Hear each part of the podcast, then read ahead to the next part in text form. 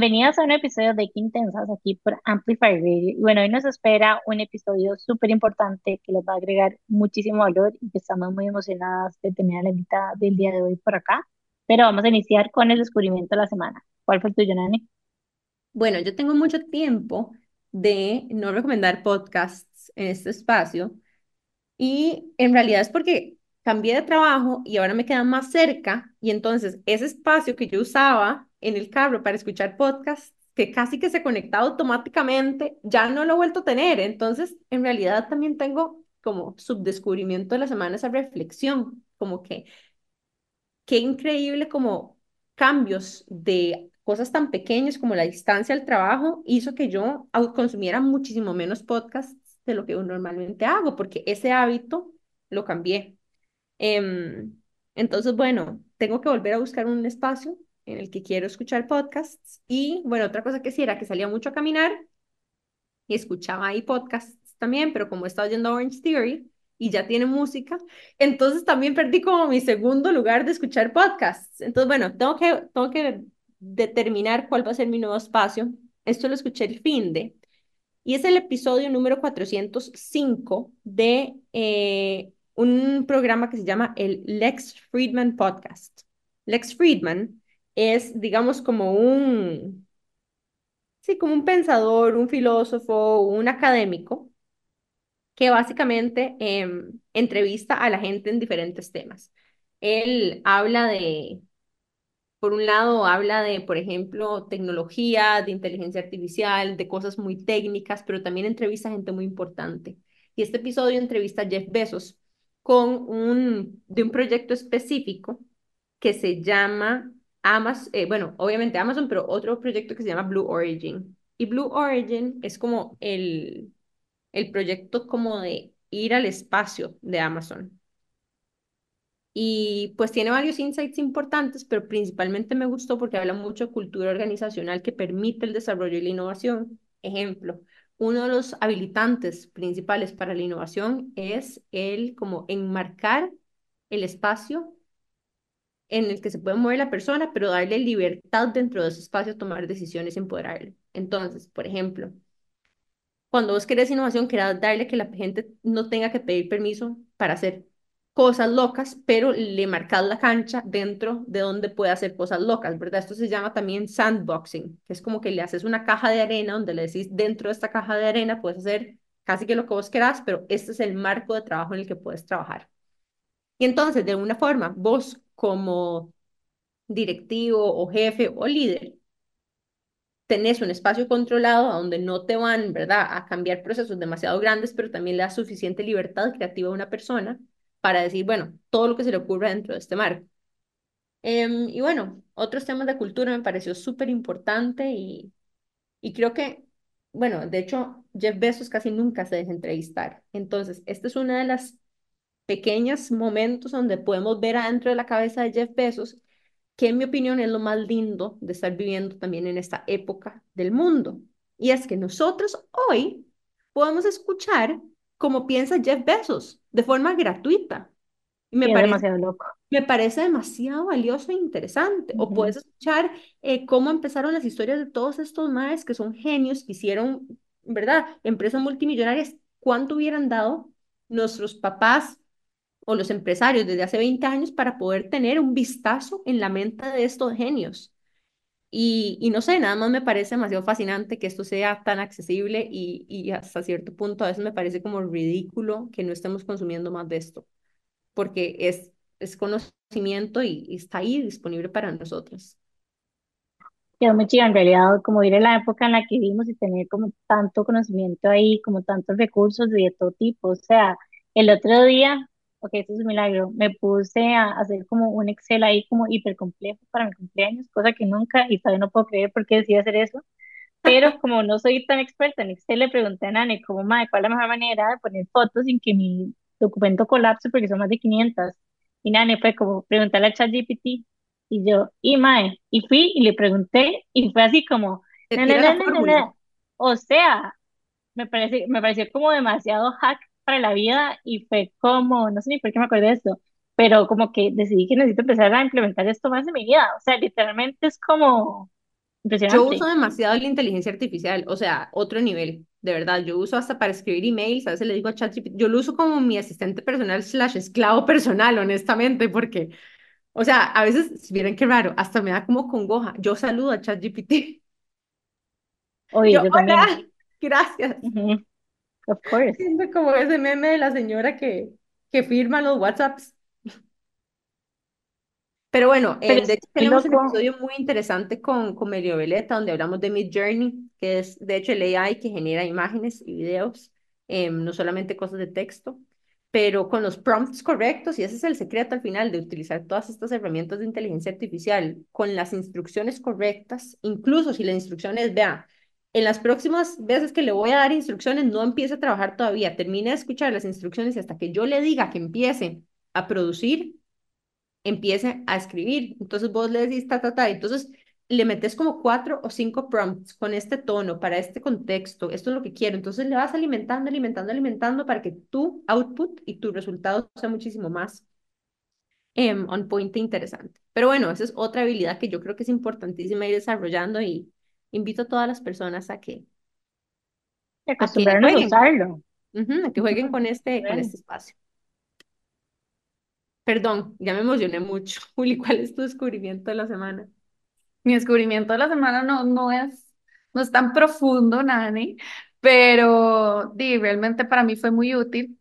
Eh, yo voy a decir que es mi descubrimiento, pero en realidad me lo, me lo soplaron. Pero es WhatsApp, ya no necesitas grabar el contacto para crear conversaciones. Entonces, para mi trabajo es súper útil porque voy haciendo los chats, voy mandando toda la información y no tengo que guardar paciente por paciente. Y bueno, ahí se los dejo. Tal vez a alguien les, le es útil. Y entonces, ¿cómo se hace? Nada más inicias como el mensaje y typeas el número y ya. Ah, qué bueno. Y ya, o sea, se te crea. top. ¿Cómo? No, está top porque hay números que uno no necesariamente necesita guardar porque es como algo del momento y ya. Entonces, para esas ocasiones está espectacular. Yo tengo así guardado tipo Uber, La Sabana, Escazú en esta fecha, porque de repente no me entraba la llamada y me tuvo que llamar por otro lado y era como, bueno, no llámeme así, tal cual, o mensajero de yo no sé dónde, o sea, cosas que obviamente nunca iba a volver a usar. Que tiempo después uno. ¿qué es este contacto? ¿De quién es? No, hay una No, gente porque no tengo espacio en el cel también. Ajá, sí, totalmente. Y hay gente que como que me sigue contactando porque en algún momento ellos también me tuvieron que guardar y ahora soy parte de una lista súper random, como el gente que lava carros en Escazú y varas así, es como, ay no. Em, pero bueno, buen toque ese, Juli, gracias por compartir. Y Jime, ¿cuál fue el tuyo? Bueno, el mío está todavía más light, pero es un life hack. Amo como todas esas cosas que ahorran demasiado tiempo. Y bueno, soy demasiado fan de Target, como posiblemente muchos de ustedes. Y como que el clásico que uno ya, ya camino a la caja y no voy a comprar nada más. Y en eso paso como frente a, a un pañito que es de microfibra y es para el pelo. Y decidí comprarlo para probar, como que yo he visto como anuncios, pero nunca lo había usado yo y no les puedo explicar la maravilla. O sea, yo no puedo creer que esto realmente funcione. Entonces ya como Turby Twist es muchísimo más pequeño, digamos, que obviamente los paños gigantes, es hiper pequeñito, súper delgadito, es de microfibra y te seca el pelo, pero así, en segundos. Yo que tengo tanto, pero tanto pelo y lo tengo súper largo, como que perfectamente ya, si quisiera, podría no, o sea, como no secármelo y no se me empaparía, digamos, la parte de atrás de la cabeza. Entonces, súper recomendado porque obviamente duran demasiado menos en secarse el pelo y si tienen poco pelo, se lo juro que ni siquiera van a tener que, para que poner a secárselo. Así que ese es mi hack. Está bueno el hack, yo tengo poquito pelo, entonces casi nunca uso, A o sea, usted no me, serviría full. me da hasta pena, me da hasta pena porque yo me trato de poner el paño y se me sale el pelillo por abajo porque no logro hacerle como el twist, ¿sabes? Ujú, ujú, ujú. No, y es súper liviano, entonces también como que evita como que se reviente el pelo. Aparte que está épico para viajar también. No sé, me pareció épico, la verdad. Me Y gusta, bueno, me ese fue gusta. mi descubrimiento de la semana. Y bueno, les vamos a contar un poquitito más de nuestra invitada del día de hoy. Y nuestra invitada es en realidad mi ginecóloga, la doctora Vallejo, también conocida como Juli. En este episodio vamos a hacer referencia a Juli como Juli. Y te paso la palabra para que más bien nos contes vos un poquitito de, de tu historia. Bueno, chicas, bueno, eh, primero que todo muy agradecida de estar aquí compartiendo este espacio con ustedes. Eh, voy a contarles un poco primero de mi trayectoria profesional, que en realidad es muy gracioso, ¿verdad? Porque Em, desde que me conozco, quiero ser cirujano. O sea, desde, no sé, en estos días estábamos hablando con mis papás. O sea, no, operábamos todo. O sea, todo. No había Barbies, no, no, solo había quirófano en mi casa. Todo lo operábamos. Y yo soy hija única, pero tuve la gran dicha de tener una prima de mi edad que era como mi hermana. Y no sé por qué el juego se volvió que yo siempre era la doctora, mi prima nunca pudo ser médico, o sea, siempre tocó ser enfermera. Entonces, bueno, desde ahí sabía que iba a ser no médico, sino cirujano. O sea, yo definitivamente en un quirófano. Eh, bueno, ahí salí del colegio y dije, yo voy a ser médico, entré a estudiar medicina, me gradué de medicina general y salí de medicina general creyendo que iba a ser cirujana plástica. ¿verdad? Yo creo que esto obviamente tiene que ver un poco con mi background porque yo soy colombiana y bueno, es toda una cultura y aparte, bueno, era cirugía y para mí la cirugía es un arte realmente, o sea, así es como lo veo. Eh, entonces, bueno, cirugía plástica era, pues cumplía todos los checks de lo que yo quería y no sé. Entonces dije, bueno, me voy a ir a Colombia esto lo decidí muy en secreto porque aquí en Costa Rica para hacer cirugía plástica primero hay que hacer cuatro años de cirugía general y después tres o cuatro años de cirugía plástica. Y ese era mi camino, ¿verdad? Yo hice todos los exámenes, hice todo con mis compañeros. Y el día antes de hacer el examen de cirugía general, yo dije, yo no puedo hacer cuatro años de cirugía general. O sea, yo no puedo, esto no es lo mío. Y nada más me fui, no es que no me fui del hospital, no, me fui del país. Y mis, amigos me llamaban como, ¿en dónde está? Ya el examen. Y yo, di chao, no contesté. Me fui para Colombia. Hice una, conseguí una rotación en cirugía plástica casi un año. Y nada, yo dije, esto es. Y fui, roté ocho meses. Se, y cada vez que pasaba más el tiempo, yo me daba cuenta que eso no era lo mío. Y yo decía, Dios mío, ¿qué voy a hacer? ¿Qué voy a hacer? ¿Qué voy a hacer? Se acabó la rotación y yo dije, yo no voy a ser cirujana plástica pero no tenía ni idea qué iba a hacer, ni idea. O sea, no tenía un camino y dije, bueno, tal vez nunca voy a trabajar en, en medicina, ya, listo. O sea, tenía 21 años, dije, puedo volver a hacer otra carrera, ¿verdad? Después de como de 6 o 7 años, no sé. Y el, el amigo, el papá de uno de mis exnovios me dice, no, mira, no puede ser, no puede ser que vos vayas a malgastar esta carrera tan bonita, Em, hagamos algo, yo te ayudo a conseguir trabajo, ¿en qué quieres trabajar? Y yo, no, es que yo no, yo no tenía rumbo, yo no sabía en qué quería trabajar. Entonces yo le decía, no, es que yo no quiero trabajar como médico general porque no, no, no, no sé. Y me dijo, está bien, decime qué quieres trabajar y yo, yo te ayudo. Entonces yo saqué así como todos mis, mis, mis aires de grandeza y le dije, ok, si usted me va a conseguir un trabajo en lo que yo quiera, porque yo eh, en medicina, pues entonces yo quiero ser el segundo cirujano de, de alguien. Para que la gente me entienda, el segundo cirujano de alguien es el cirujano que le ayuda. Pero ese segundo cirujano es alguien igual de experimentado al que está operando. O sea, no era un yo de medicina general, ¿verdad? Y me dice, está bien, está bien, yo te voy a conseguir el trabajo. Un día me llama y me dice, mira, tengo un amigo que tiene, me dijo, tiene una cliniquita. Y ojalá que me escuche Hugo Rubio, porque fue así. Tengo una cliniquita eh, para que vayas, que te van a entrevistar. Es uno de los hospitales de ginecobstetricia más grandes de Bogotá. Una cosa que yo la veía, yo decía, Dios mío, ¿qué es esto? Llegué a la oficina de quien me iba a entrevistar, que era el amigo de él, la oficina más grande que he entrado en mi vida. Y el señor me dice, eh, pero por supuesto estábamos en Bogotá y me dice, pero usted es una culicagada, o sea, que era una mocosa. Y yo como, bueno, sí, bueno, nada. Obviamente le estaba haciendo un, un favor a su amigo, entonces me manda recursos humanos. Bueno, la cosa fue que me dieron el trabajo y yo ni me la creía. Yo iba a ser segundo cirujano de alguien cuando no tenía ni siquiera rumbo. Entonces dije, no, o sea, tengo que empezar a estudiar porque este trabajo es importante. Entonces empecé a estudiar, estudiar y mientras estaba esperando por el permiso para poder ejercer en, en Colombia.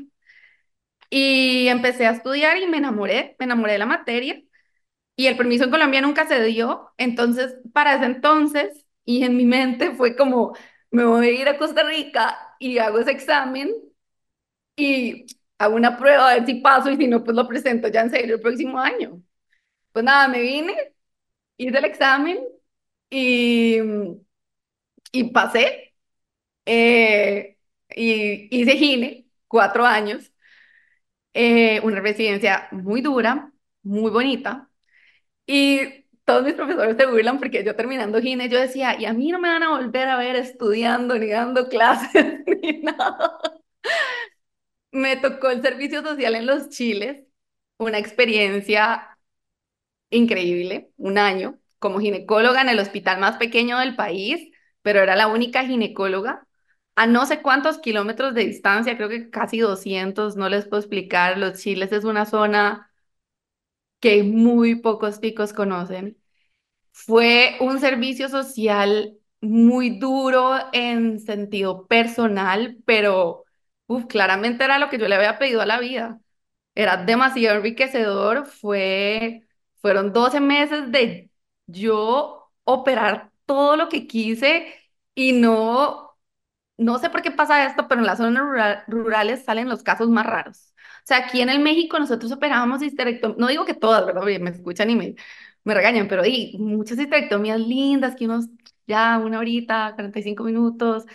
Sea, ya nos metíamos a estas cirugías y era yo sola. Decía, bueno, ¿quieres ser cirujano? Aquí está. Nada, entonces fue un año increíble en el que pude desarrollar muchísimo más. Eh, pues todo el, lo que es el, el arte de la cirugía y dije, necesito más, necesito más conocimiento quirúrgico, o sea, como con lo que yo veía y lo que yo hacía, a veces yo decía, ¿qué pasa si pasa tal cosa? Mi conocimiento llega hasta aquí, necesito más. Y empecé a pensar como qué podía hacer y bueno, estaba Gineonco, que era esta opción de una subespecialidad de tres años más que terminó siendo cuatro por COVID, pero nunca se sintió tan un lugar ideal para uno como cuando llegué a Gineonco. Eh, empezando que el jefe de posgrado tenía, era un señor de 60, bueno, no 60 años, casi, con colita de caballo y conversa. era como, esto es el lugar de gente diferente como yo. Entonces hice tres años más de mm, cirugía oncológica en cáncer, o sea, cáncer de la mujer, mama, útero, ovarios, eh, útero cervix también incluye. Y pues nada, aquí estoy.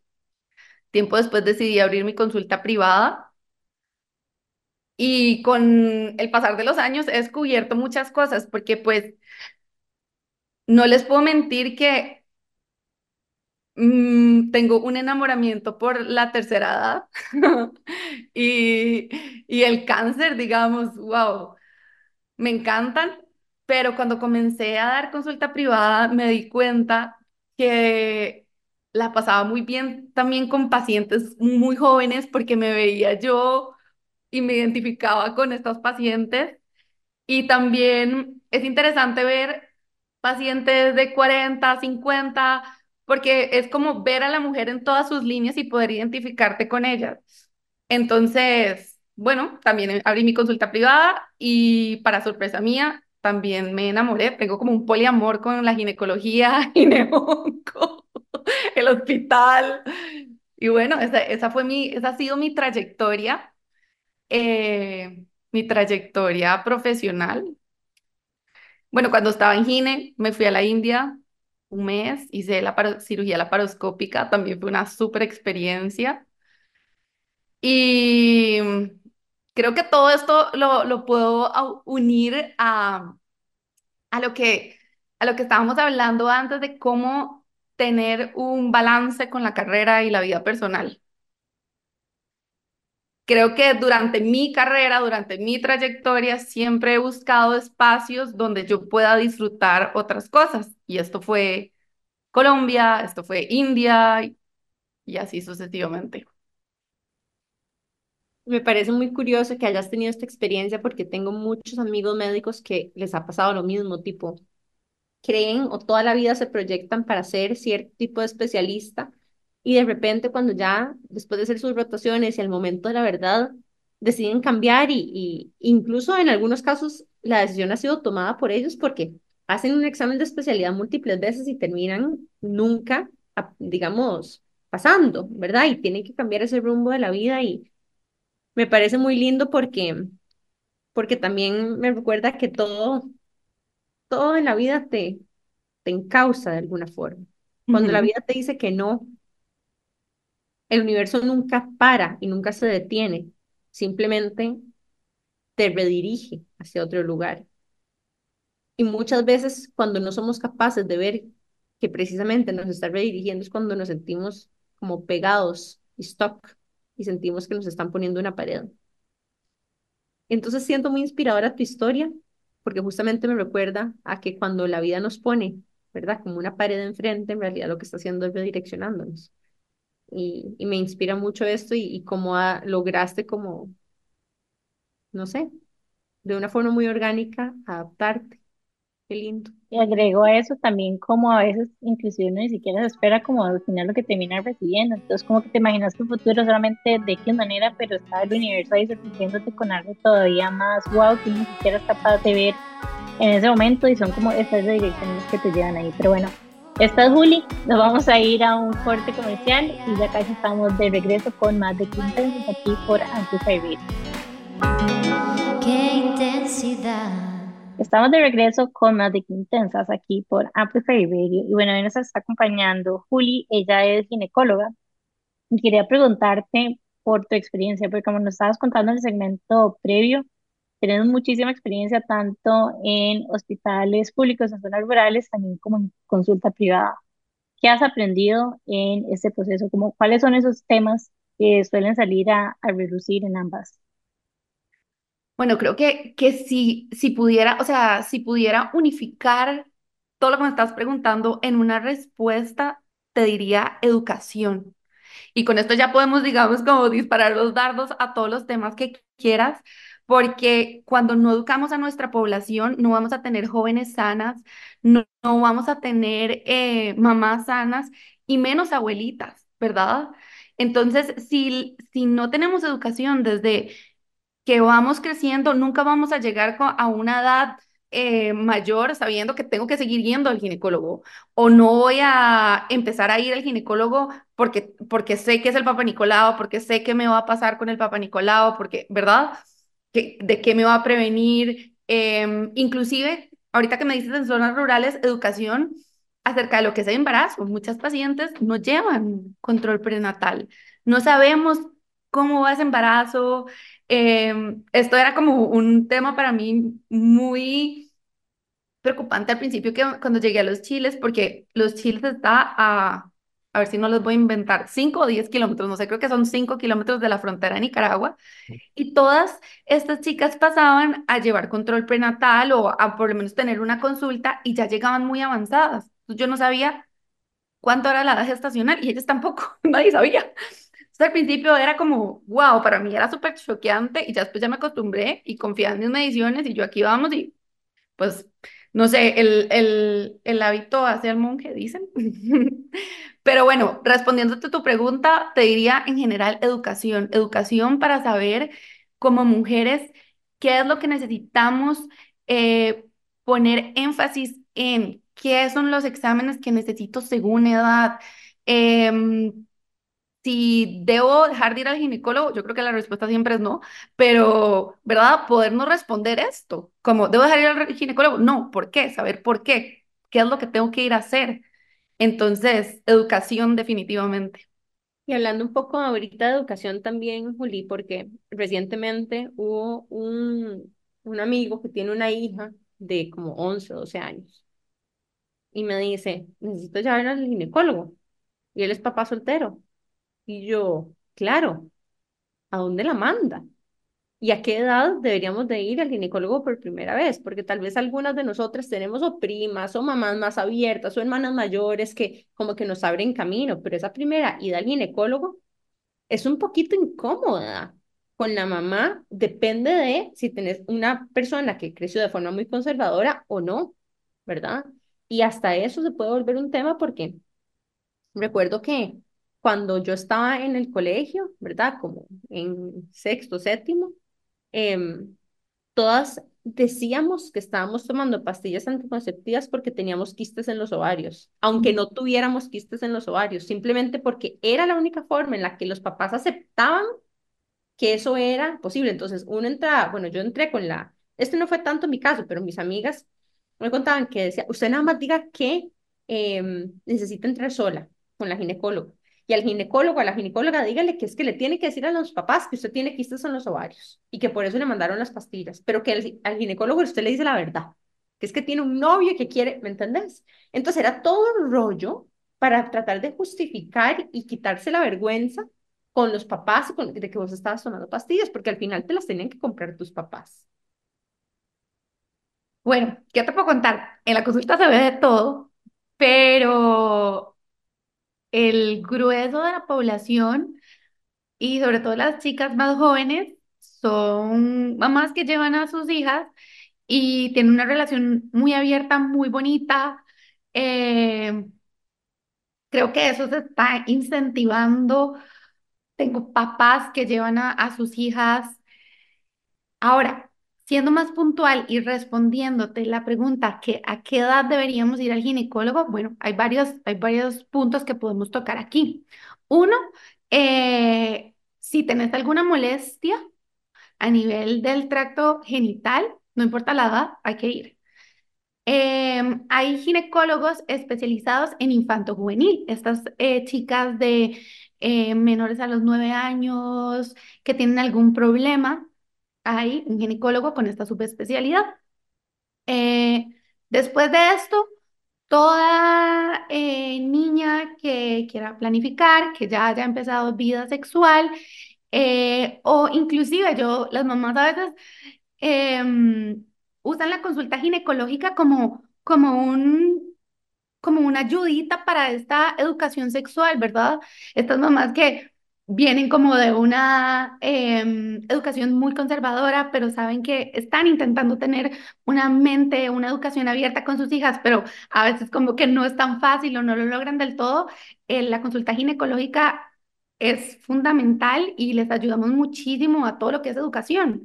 Entonces, ir al ginecólogo cuando si tienes algún problema, si, si tienes alguna duda, si ya empezaste vida sexual, esa sería mi recomendación. Juli, una pregunta, dividiéndolo un poco a las chicas que nos escuchan, eh, por lo general que andan como entre 25 y 40 años tal vez, ¿cuáles son como esos temas principales por los cuales te visitan y los que vos podrías como apoyarlas en este tema de educación?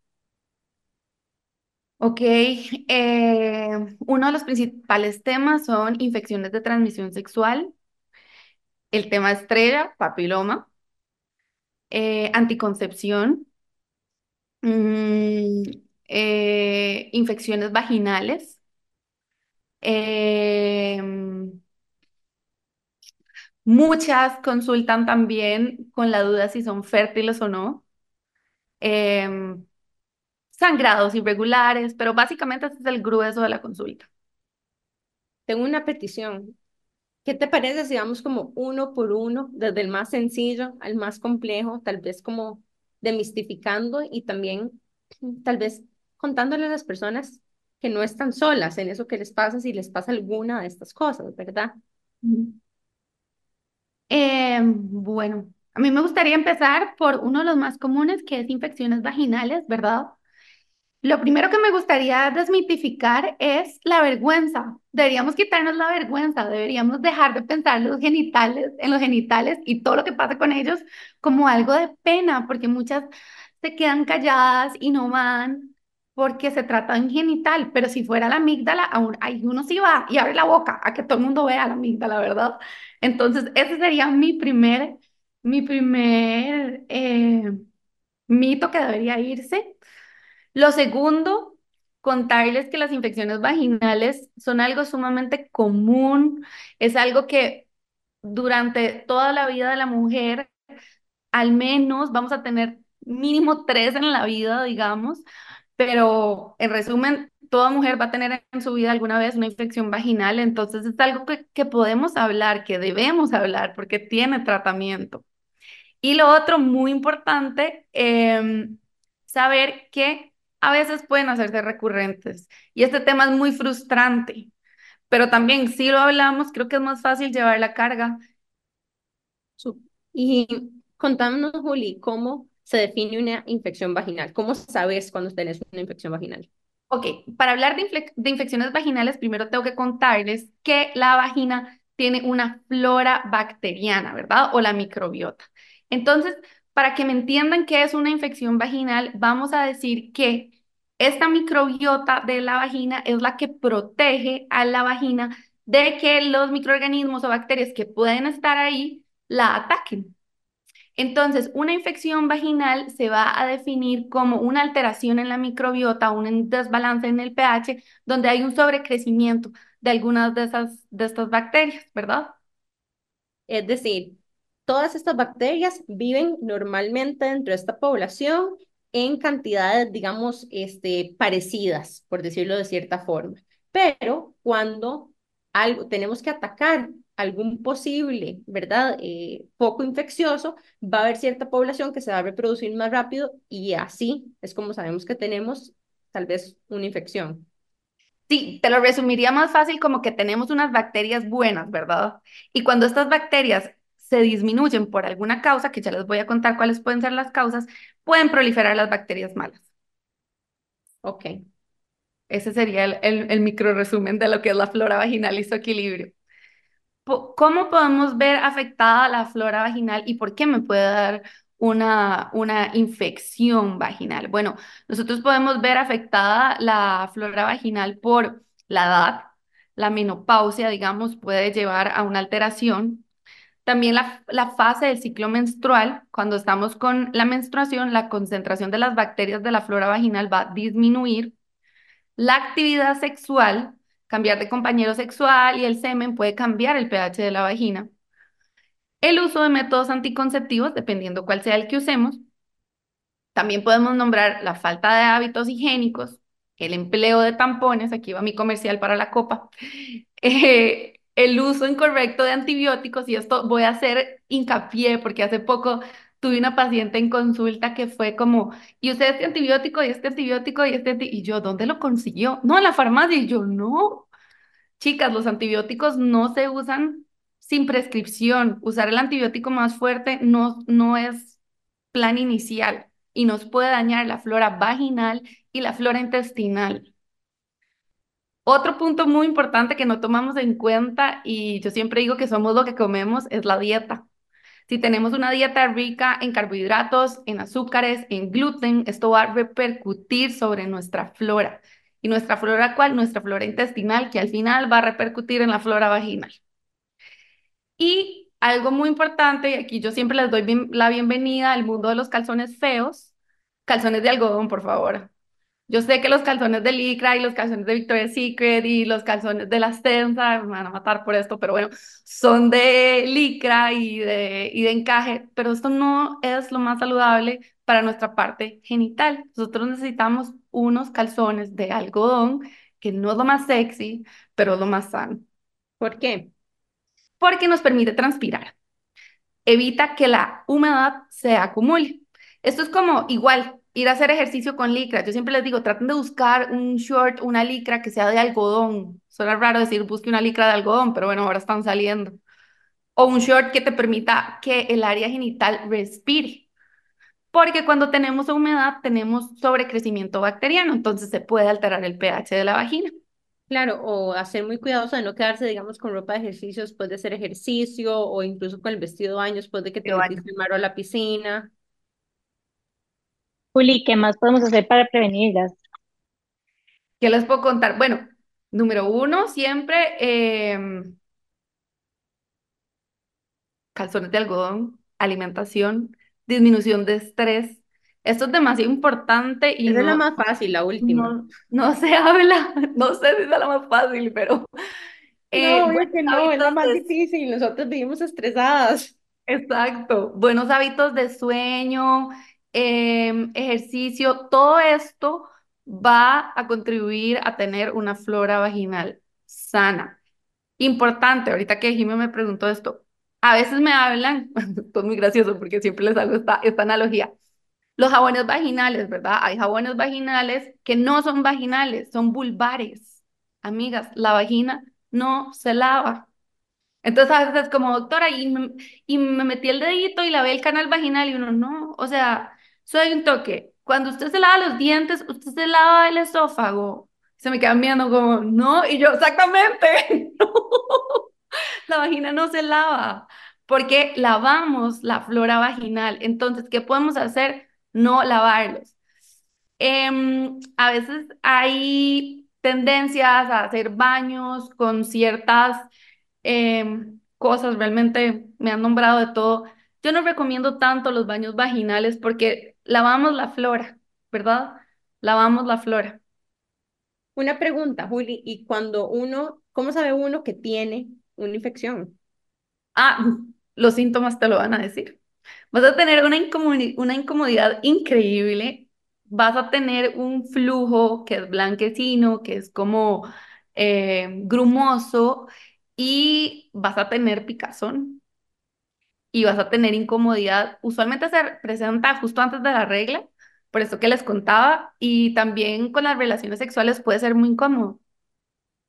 Y Juli, cuando alguien ya siente o sospecha que tiene una infección, aparte de ir al médico, porque yo sé que a veces son tan comunes que a veces muchas personas van simplemente a la farmacia y, ¿verdad? Aceptan un óvulo que les recomienda el farmacéutico. ¿Eso está bien o no está bien?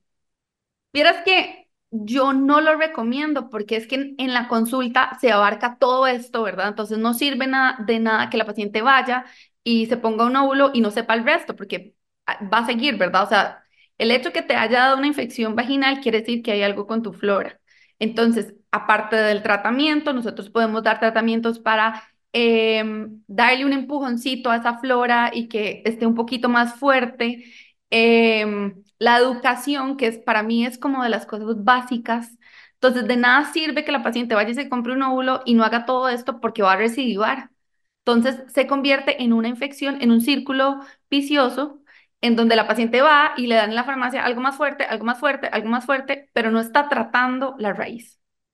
Y bueno, yo aquí voy a agregar un clásico que yo no sabía al inicio, y es como el clásico que tenés que orinar después de tener relaciones. Ajá. Pero yo me imagino que ya la mayoría de ustedes saben, pero just in case hay alguien que tal vez un poco más joven y que está empezando a escuchar esto, es como ese reminder de que de fijo tienen que, que hacer ¿Y eso. por qué es tan importante, Juli, hacer eso? Em, esto es de vital importancia cuando hacemos énfasis en infecciones urinarias, porque durante la relación sexual, bueno, antes de contarles esto, les voy a contar que la uretra, que es el, huequito por donde sale la orina de la mujer, es muy cortita, si acaso mide como dos centímetros, y la uretra del hombre, bueno, va a depender del tamaño de, de el pene. Entonces, durante las relaciones sexuales, hay fluidos y, ¿verdad? Las células se descaman, se llaman medicina, como que se cae, y hay bacterias, porque la piel tiene bacterias, y quedan a la entrada de la uretra del hombre y de la mujer, ¿verdad? Pero imagínense una bacteria caminar, digamos que 9 centímetros. Pongamos ahí alguien promedio, 9 centímetros. No es común, a los hombres no les da infecciones de orina, pero una bacteria caminar 2 centímetros, como nada, facilísimo. Entonces, el hecho de orinar, esa orina limpia el caño de la orina. Entonces, es una infección urinaria que es diferente a una infección vaginal, pero también es, es lo que le llaman un UTI, ¿verdad? Que es cuando Ajá, terminas tratándote con, no sé, que hasta te dan diuréticos y que tomes cranberry y todo ese cuento. exactamente. Ok, muy bien. Em, tal vez un otro tema más antes de irnos a un corte comercial, uno cortito.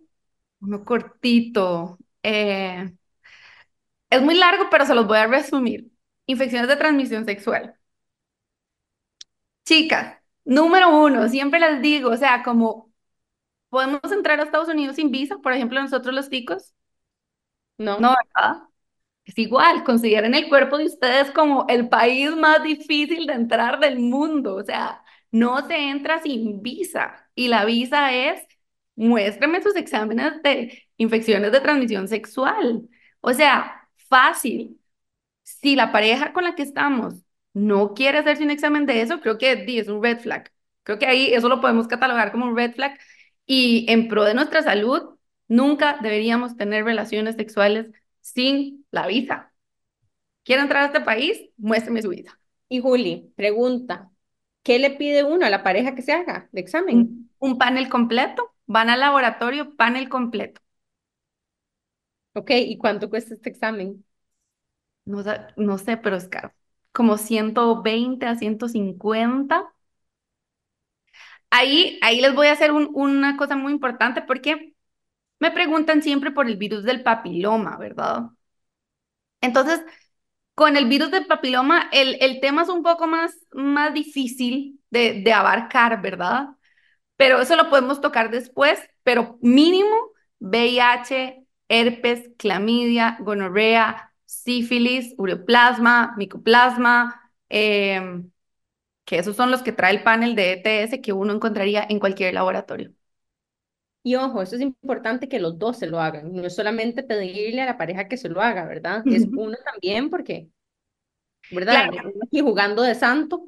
Claro, claro, pero muy importante saber que no es que a los hombres no les pase nada, no les pasa casi nada, chichón, no mentira, pero eh, nosotras tenemos consecuencias gravísimas. O sea, si a nosotros nos da, por ejemplo, una clamidia que no está detectada o una gonorrea, por ejemplo, porque para los hombres es mucho más fácil darse cuenta de todo nosotros podemos tener una enfermedad inflamatoria pélvica, que esto nos puede dar consecuencias como terminar en un quirófano de emergencias, no em, dañar mi capacidad de, de, de fertilidad y no poder tener bebés, ¿verdad?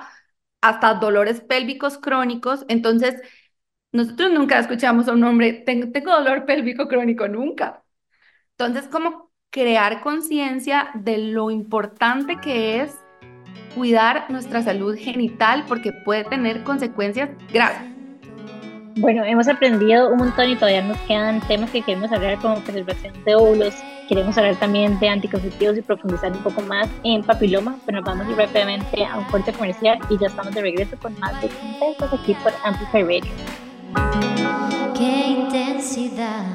Estamos de regreso con más de Quintensas aquí por Amplify Radio. Y bueno, estamos hablando con Julio Vallejo, hemos hablado de demasiados temas como enfermedades de transmisión eh, sexual, infecciones vaginales, entre otras. Y queremos volver con un tema súper importante que son los anticonceptivos. Entonces, me encantaría como que nos contaras como cuáles son esas posibilidades. Yo he explorado dos, he tomado pastillas anticonceptivas que para mí no funcionaban porque siempre se me olvidaba y me acordaba al día siguiente, me tomaba dos y era un caos ahí. Ey, me pasaba lo mismo, lo Sí, no era, no era para mí, no solo eso, sino que es muy loco porque con las pastillas sí, definitivamente como que no sentía tanto como esos ciclos hormonales sino que todo era como más, como the same way, pero si hay algo que sí sentí demasiada diferencia es como mi libido murió demasiado cuando tomé las pastillas, versus, por ejemplo, cuando ya me puse la Mirena, que la diferencia fue demasiada, pero sí con la Mirena siento como más, un ciclo más normal, no sé si es como algo mío o qué, pero digamos, sí siento como, no sé, tengo como mis días como más sensibles y como se llama, y sí tengo como más dolor de ovarios y así, pero bueno, contaros un poquitito más. Bueno, voy a, voy a nombrarles como lo que hay en el mercado ahorita y podemos hacer como esta diferenciación entre las pastillas y la Mirena. Entonces, bueno, en el mercado podemos encontrar pastillas anticonceptivas em, solo de progesterona, pastillas anticonceptivas que son usualmente las que se usan en la lactancia o en pacientes que no pueden consumir estrógenos. Como por ejemplo la Claira, que creo que es una de esas. No, la Claira es combinada. Es combinada. ¿Cuáles son las que son solamente progesterona? Nada más para entender. Eh, Juliet, Ceracet. ¿ok? Entonces, esto con respecto a pastillas, eh, ya sea de progesterona o combinada. Después tenemos lo que es el anillo vaginal, ¿verdad? Yo que usé ese por unos años, que parece como una colita de pelo que uno se pone como si fuera un Tampax. exacto, que esto, pues, es que a la larga los anticonceptivos va a ser, yo siempre cuando hablo de anticonceptivos digo, o sea, no ninguno está libre de pagar peaje, digamos, o sea, ya cual sea que escojas va a tener pros y contras. No hay ningún anticonceptivo que vos escojas y digas, esto, esto no tiene ningún contra. Todos van a tener, pues porque a la larga son medicamentos, ¿verdad? O son em, dispositivos que estamos colocando en nuestro cuerpo. Eh, después tenemos el, implante, el implanón, que es un implante subdérmico, que es una barrita eh, que va a tener una liberación del anticonceptivo durante tres años. Después tenemos los dispositivos intrauterinos, que entre los dispositivos intrauterinos tenemos los dispositivos con hormona y sin hormona. Em, los dispositivos con hormona, vamos a tener pues los más conocidos en el mercado. Ahorita salieron otras marcas, pero bueno, está Mirena, que eh, es el único aprobado por la FDA que dura ocho años, ya no dura seis, dura ocho. Esto lo aprobaron hace poquito. Está Jaides, que dura tres años. Y em, como les dije, hay otras marcas, pero pues yo manejo estas dos. Y em, los no hormonales, que vamos a tener el DIU o la T, que es lo mismo. Yo quiero que la gente sepa que DIU quiere decir dispositivo intrauterino em, de plata o de cobre. El DIU de plata dura 5 años, el DIU de, el DIU de cobre puede durar de 5 a 10 años. Y bueno, ya después seguiríamos a los métodos quirúrgicos, ¿verdad? Como salping, eh, básicamente vasectomía. Cuando hablamos también de anticoncepción, también tenemos que tener en cuenta que la vasectomía la, y pues, se la puede hacer el hombre y es, y es un método de anticoncepción eh, pues válido. Ahora, con respecto a lo que decía Jime de comparación Mirena versus pastillas anticonceptivas, definitivamente es un volver a mis ciclos, porque con las pastillas anticonceptivas lo que tenemos es ciclos donde no ovulamos, ¿verdad? Donde le estamos dando al cuerpo el medicamento, este medicamento llega, aumenta los niveles en sangre, llega al cerebro, que es como nuestro receptor de todo, y dice, no, no, ella ya tiene los niveles adecuados de estrógeno y progesterona, yo no tengo que dar más. Entonces, es como un engaño, de, por decirlo así, al cerebro y nosotros no vamos a ovular. Entonces, sí, definitivamente la libido muere, es algo muy triste porque pierde el sentido el método anticonceptivo cuando perdemos la libido, ¿verdad? Y también como, me- como, como consecuencia, y esto se los digo, no es en todas, es en algunas pacientes, también podemos tener resequedad vaginal. Entonces, al pasar a la Mirena, que les vuelvo a repetir, la Mirena es un dispositivo intrauterino que tiene una liberación de una hormona que se llama levonorgestrel. Eh, son mic- micras que libera todos los, los microgramos que libera todos los días. Em, esto va a tener una acción local, ¿verdad? Solo va a actuar en la capa interna del útero. Entonces, la mujer sigue ovulando, entonces vos sí podés sentir tu ciclo, vos sí podés sentir ese aumento de líbido que tenemos mes a mes. Y ¿Qué es ese lo es que previene entonces el levonorgestrel? El levono, ok, esto ya se, les voy a dar una, una clase así sencilla de qué es la regla, ¿ok? Cuando pensamos en el útero, yo siempre les digo, imagínense un aguacate cortado a la mitad, ¿ok? Eso es un útero. El útero tiene tres capas. La más importante en este caso es la capa interna, que se llama endometrio. Esa capa es la que mes a mes va a ser estimulada por las hormonas del ovario para crecer. Diría una de mis amigas, es la casita, la casita que todas tenemos, ¿verdad? Entonces, esa casita va a crecer esperando ese bebé. Si al día 21, pues no hubo bebé, no hubo implantación, pues esa casita se va a caer. Ese, esa capa interna va a caerse y eso es la regla. Es la capa interna del útero cayéndose. Entonces, ¿qué, cuál es el efecto de la mirena? Bueno, la mirena al estar en esa cavidad en contacto con el endometrio va a impedir que el endometrio crezca mes a mes. Entonces, para resumirles, no va a haber construcción de casita. Entonces, no va a haber regla. No vamos a sangrar Porque la pregunta que más surge cuando ponemos la Mirena es como, ¿y para dónde se va la regla, verdad? Entonces, Súper. Y Juli, una pregunta. De mis amigas que se han puesto la Mirena, ellas reportan que en el momento que se la pusieron no dolió tanto, pero los días después o inmediatamente después o al día siguiente sí había mucho dolor. Entonces, eso es una de las razones tal vez por las que incluso puede dar un poquitito de miedo de que duele ese procedimiento. ¿Podrías explicarnos un poco más qué esperar? esta es, yo creo que la pregunta más realizada con la Mirena y es muy complicado darle a la paciente como un step by step qué va a pasar, porque todas las pacientes son tan distintas, o sea, yo no les puedo explicar, o sea, tengo una paciente que me dijo, cuando fue en estos días, le dije, mira, el recambio, porque nosotros también podemos poner los dispositivos bajo sedación para que vos no sintas dolor, para que no te des cuenta. Entonces le dije, mira, puedes hacerte el recambio con sedación. Y me dice, doctora, pero es que si yo le soy sincera, a mí no me dolió nada la mirena, no me dolió nada. Pero yo me fui a mi casa y a los dos días después me morí del dolor. Algo extrañísimo que no es lo usual, pero le pasó. Entonces puede pasarte desde que te duelan montones y salgas con un dolor horrible, ganas de vomitar, sintas sudoración, a que no te duela, a que te duela esporádicamente, a, por ejemplo, este otro caso. Eh, este, este otro caso me pasaba a mí cuando tenía la mirena. Yo tuve la mirena un montón de tiempo y había una vez cada seis meses o siete meses que me daba un dolor que era súper rápido, tipo contracción, súper intenso. Y yo decía, Dios mío, me voy a morir. Y ya, y se me pasaba. Y no pasaba nada más. Listo. Entonces, cada paciente es demasiado única a cómo vaya a responder a la mirena. ¿Qué podemos hacer? Ver que sea la paciente idónea para ponerle un dispositivo de estos, chequearla con el ultrasonido y darle seguimiento. Una de las cosas, voy aquí a revelar cosas súper personales, pero una de las razones por las que a mí en algún momento me dijeron que si yo me la ponía, me la pusiera en sedación, era porque tenía muy angosto el cuello.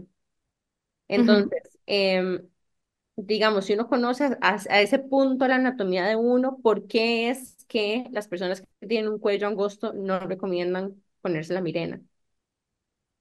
Um, no es que no se recomienda ponerse la mirena, pero sí va a ser un poquito más doloroso porque, um, ¿cómo les digo que se imaginen el cuello del útero? Por eso es súper importante ir a consulta y que les muestren su cuello del útero. Um, el cuello del útero, imagínense como un puntito, ¿verdad? Y ese puntito, por ahí salen los bebés. ¿Qué quiero decir con esto? Que ese puntito tiene una capacidad de elasticidad brutal, ¿verdad? Pero cuando lo hacemos en frío de una paciente que no está en labor ni nada, nada más vamos a poner una mirena, la dilatación puede ser demasiado dolorosa. Y ahí se va a sumar uno de los síntomas que probablemente muchas hemos escuchado cuando alguien se ha puesto la mirena, es como sentí que me desmayaba, sudé frío y vomité. Y es porque el cervix o el cuello del útero tiene una inervación por el nervio vago que al estimularlo, al jalarlo, vas a sentir todas estas sensaciones. Así que si tenés un cuello del útero muy cerradito, estas sensaciones se van a triplicar y va a ser muy feo. Entonces esa se voy a, bajo sedación. Sí, eso sería ideal bajo sedación. Igual siempre digo como que es súper importante como el autoconocimiento, ¿verdad? Porque, por ejemplo, una de mis amigas me dice, yo soy demasiado gallina, yo no quiero sentir dolor para nada, yo no vine a este mundo a sentir dolor, no me importa. Válido. Amiga, me quito el sombrero, que dice que te conoces, listo, sedación. yo voy a agregar aquí mi experiencia y fue básicamente, estaba en consulta donde Juli y en ese mismo momento yo estoy súper súper mandada con ciertas cosas.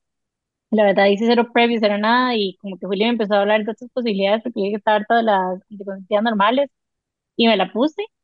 Y en el momento en que me la puse, efectivamente sí es, o sea, sí duele, pero no fue, tampoco me desmayé ni me vomité ni nada. O sea, después de ahí, de hecho, fui a cenar con yo no sé quién. Pero al día siguiente, como los, ese fin de semana, sí sentí, sea, sentí mucho dolor. Fue como si anduviera como con un dolor de varios, pero muy, muy pesado, de que preferí como quedarme en la cama, así como tipo almohadita caliente, etcétera. Y con todo y todo, o sea, vamos a ver, como hablaba al inicio, sí es más como tener la regla normal, entonces a veces sí tengo como ciertos dolores de varios y así, pero en lo personal, para mí y para lo que me funciona, prefiero por demasiado tener la migraña a tener que estar acordándome todos los días de que me tengo que tomar tal pastilla. Entonces, creo que es importante, como decía Juli, ver qué es importante para cada quien y a partir de ahí escoger una, de una solución. Total. Y bueno, antes de que se nos acabe el tiempo, el último tema que queríamos tocar era la vitrificación ovocitaria, que es un tema relativamente corto, em, pero tal vez no sé si podríamos explicarle a la gente qué es y qué es una opción y en qué momento de la vida deberían de considerar hacerse esto. Bueno, me encanta, me encanta y se los voy a contar desde otra perspectiva porque yo te los voy a contar desde la perspectiva de paciente. Yo lo hice, ¿verdad? Y cuando yo empecé a decir esto, todo el mundo me veía como loca, ¿verdad? Bicho raro.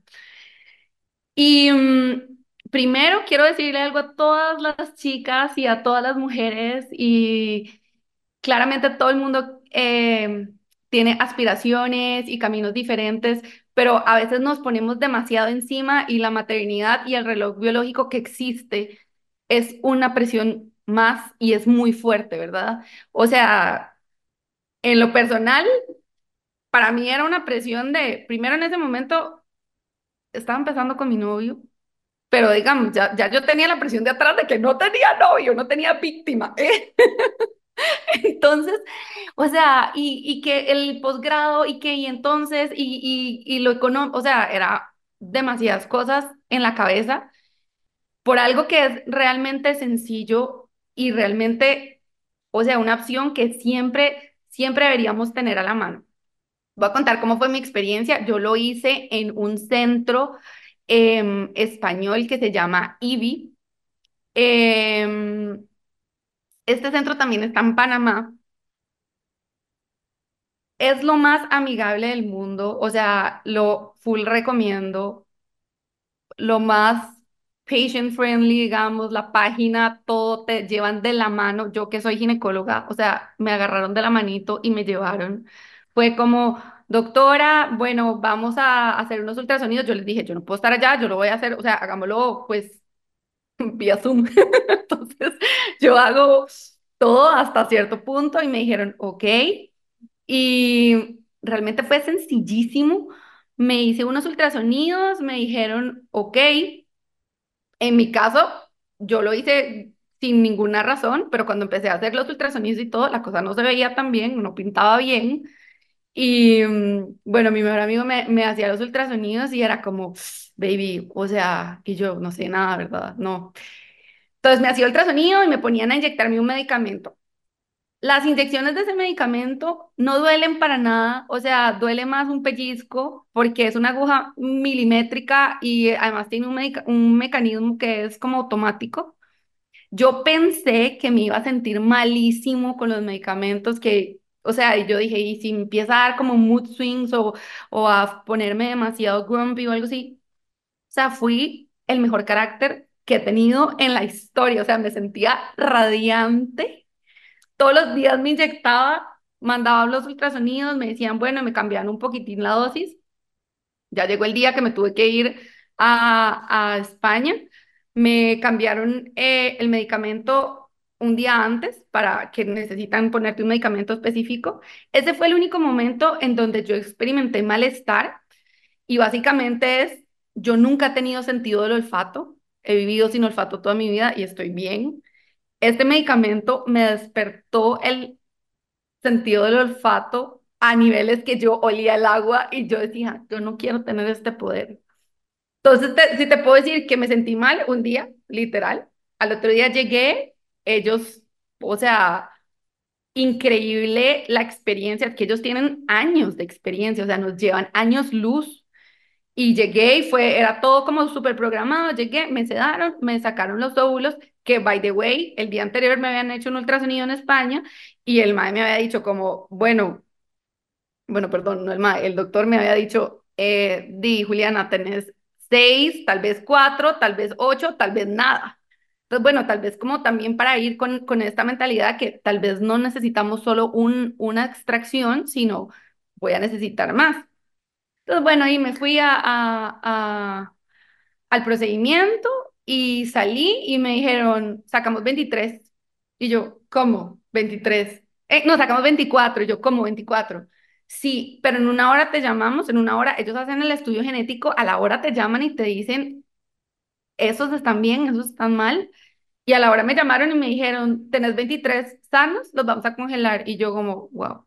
Y ya, Wow. y ya, eso fue todo. Em, consecuencias, bueno, esa, tuve como el olfato horrible como dos días. Em, sí, las boobs se ponen muy grandes, no, puede- no podía usar nada de lo que llevaba. Em, sí retenés un poquito de agua, pero me fue súper. Ojo, no quiere decir que la hiperestimulación ovárica no tenga sus riesgos, tiene sus riesgos y pueden ser bastante considerables, pero si lo haces en un centro que es, em, que tiene mucha experiencia, pues la tasa de estas complicaciones va a ser muy baja. Y otra cosa que a mí me gustaría hablar, que, que no tiene nada que ver con ginecología, pero, pero para mí como paciente fue literal una sorpresa, ¿verdad? El hecho que yo lo haya hecho en España fue nada más por ubicación, ¿verdad? Pero o sea, mi- o- lo iba a hacer en IBI, Panamá, fue circunstancial. Pero yo pensaba, ¿cuánto me va a costar esto? Porque uno piensa esto y uno dice, es demasiado caro. Pero chicas, les juro, o sea, les puedo decir que a mí me costó 3.800 euros todo el procedimiento más cinco años de congelar, lo cual a veces en Costa Rica no es fácil de encontrar y es mucho más caro. Entonces, yo les doy esta información porque sí me parece algo espectacular que, que, que sepamos que, que tenemos esta opción, que no tenemos que estar presionadas, que podemos, si, si estamos saludables, podemos tener un embarazo a los 40, 43, con óvulos de 30. La edad idónea para hacerlo es más o menos de, de los 27. A ver, entre más joven lo hagamos, pues mejor, pero tampoco se recomienda congelar óvulos a los 19 o al, ¿verdad? 25 para arriba, hasta por ahí 33, 34, y más si son para uno mismo, ¿verdad? Porque si hablamos de que voy a donar óvulos, esto ya es otro tema completamente diferente, pero si es para vos misma, lo puedes hacer desde los 27 hasta los 33. Juli, y una pregunta, porque digamos, yo recientemente coticé aquí y costaba 2.250 dólares si solo te hacías como la extracción en Panamá, y aquí te cuesta como aproximadamente 1.500 dólares más todos los exámenes, digamos, de sangre que te tenés que hacer, etcétera. Entonces termina costando casi como, que Como unos 4.000, digamos, Ujú. igual, 3.800 euros, 4.000 pico dólares, sin incluir, digamos, el vuelo a Panamá. Pero la pregunta es, obviamente el vuelo a Panamá y todo eso sale muy caro si uno lo compra con poquita anticipación. Entonces, ¿cuánto tiempo dura esas inyecciones en ponerse para uno poder planificar desde el momento donde inicia el tratamiento, que generalmente es el segundo día de la regla, si no me equivoco, hasta el Ajá. momento donde te haces la extracción? Es que ellos te pueden monitorizar, literal, yo me fui una semana antes, porque vos te vas poniendo las dosis y lo vas monitorizando con ultrasonido y con, em, y con laboratorios. Entonces puedes jugarlo, puedes hacerlo así, o sea, puedes irte el mes o 15 días antes, o puedes irte, ir haciendo esto de la mano con tu ginecólogo de acá y con ellos allá, que fue como yo lo hice, Claro, pero en promedio, por lo menos 15 días antes. por lo menos duras 15 días inyectándote. Sí, sí, sí, sí. Ok. Muchas gracias por esta información. ¿Qué otras cosas, Juli, tal vez cerrando el episodio, te gustaría compartirle a las personas que nos escuchan? Em, les diría que no se pierdan por nada del mundo su chequeo anual, chicas. Esto puede salvarles la vida. No, em, no pensemos que, que somos eternos o que nos vamos a morir viejitos, ¿verdad? O sea, Solo se necesita estar sano para que algo pase. Entonces, no se pierdan su chequeo anual, no se pierdan su Papá Nicolau, no, si tienen la posibilidad después de los 25, que son las nuevas guías, em, hacerse el test del virus del papiloma, chicas mayores de 40, mamografías todos los años. Entonces, Mi mensaje es, no se pierdan su chequeo, por favor. Esto puede salvarles la vida y más allá de salvarles la vida, puede salvarles la calidad de vida, que es algo más importante. Nos, siempre nos preocupamos que nos vamos a, a morir. Lo más preocupante es cómo o cómo vamos a vivir estos últimos años. Siento que hoy nos diste demasiada información, pero queremos darte las gracias por eso, porque explicaste súper bien todos los temas que conversamos y estoy segura que muchísimas de las chicas que nos escuchan encontraron luz en vos, tal vez en situaciones que estaban viviendo. Así que muchísimas gracias y quería preguntarte dónde pueden encontrarte y a dónde está tu consultorio también. Bueno, yo estoy ubicada en Plaza Maynard, en San Rafael de Escazú, que para que se ubiquen más fácil es al lado del Novillo Alegre. Todo el mundo sabe dónde está el Novillo Alegre. Y me pueden encontrar en Instagram en clínica.vallejo y próximamente estaremos en TikTok dándoles tips vacilones. Oh, wow. Ahí voy a estar. Amo TikTok. Sí. Y en Facebook también me pueden encontrar como clínica.vallejo. Bueno, demasiadas gracias, Juli, por tu tiempo, por habernos acompañado y por haber compartido tanto conocimiento con nosotros. Ya saben, hiper recomendada de mi ginecólogo. Así que no solamente es una experiencia de alguien que nos encontramos en Instagram, sino es alguien que yo personalmente he experimentado y recomiendo.